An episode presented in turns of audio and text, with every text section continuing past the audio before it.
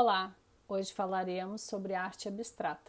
Mas antes de começar, quero lembrar você que quando estudamos arte, temos a oportunidade de desenvolver um pensamento crítico e de refletir sobre o homem, o mundo e o universo. A arte abstrata é uma destas oportunidades, porque nela os objetos, as pessoas e as paisagens são representadas de forma que não conseguimos reconhecer ou estabelecer uma conexão com a realidade. A arte abstrata utiliza somente formas, cores e texturas sem retratar nenhuma figura. Com isso, podemos dizer que ela está livre para representar essas cores, formas, linhas, ritmos totalmente sem influência da realidade.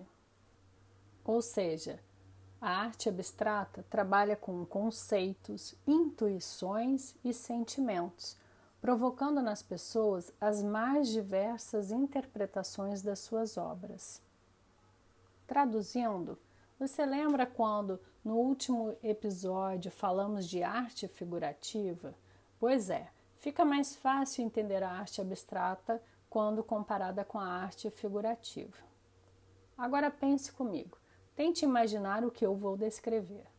Imagine que você olha para uma obra de arte e vê o retrato de uma moça.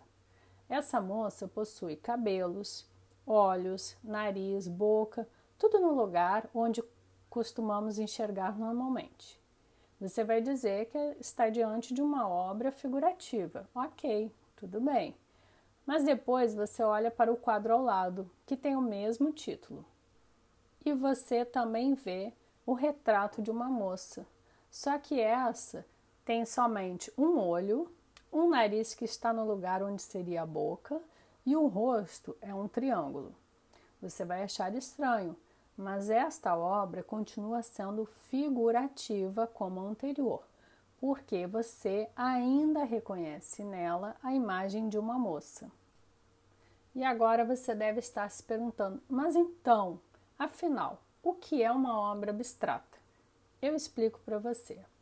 Se agora você olhasse para um terceiro quadro com o mesmo título das obras anteriores, A Moça, e você não conseguisse definir o que está vendo, você percebe apenas manchas, riscos e borrões que não se parecem com nada que você já tenha visto.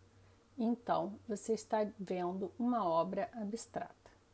Porque, mesmo esta obra tendo o mesmo título das obras anteriores, se você não conseguir identificar uma moça, ou seja, se você não consegue nomear a figura que está vendo, você está diante de uma obra abstrata.